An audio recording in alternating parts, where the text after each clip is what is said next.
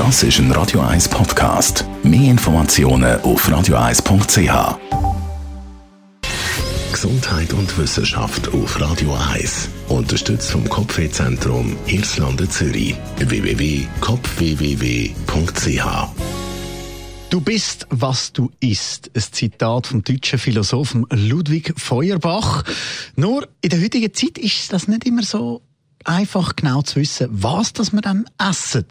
Weil selbst der Blick auf die Verpackung hilft ja da nicht immer, zum schnell herauszufinden, was jetzt wirklich drin ist in dem Produkt. Eine Studie hat jetzt herausgefunden, wie das es am einfachsten geht, zum sehen, was in diesen Nahrungsmitteln drin ist.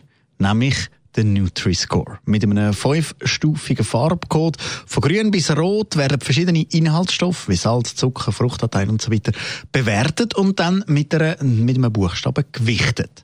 Neben Multiscore haben die Forscher auch noch andere so Kennzeichnungsformen angeschaut, wie zum Beispiel das englische Multiple Traffic Lights oder das australische Health Star Rating System und das, was man bei uns schon kennt, das sogenannte GDA-Schema, das ist das, was eben die tägliche Höchstmenge angibt. Findet man immer mal wieder auf Produkten bei uns, wo man wirklich schön sieht, okay, so viel im Maximum.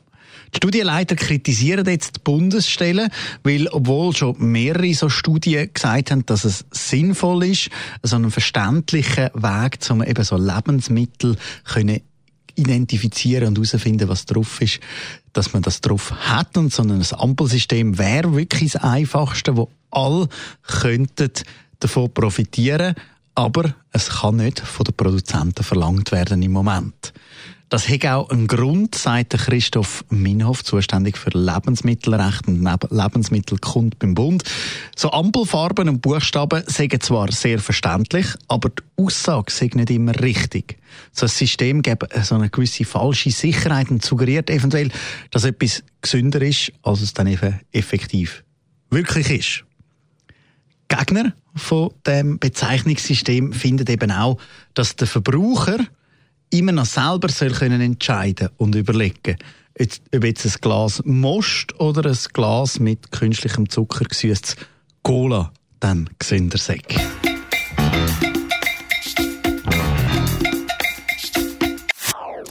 Das ist ein Radio 1 Podcast. Mehr Informationen auf radio1.ch.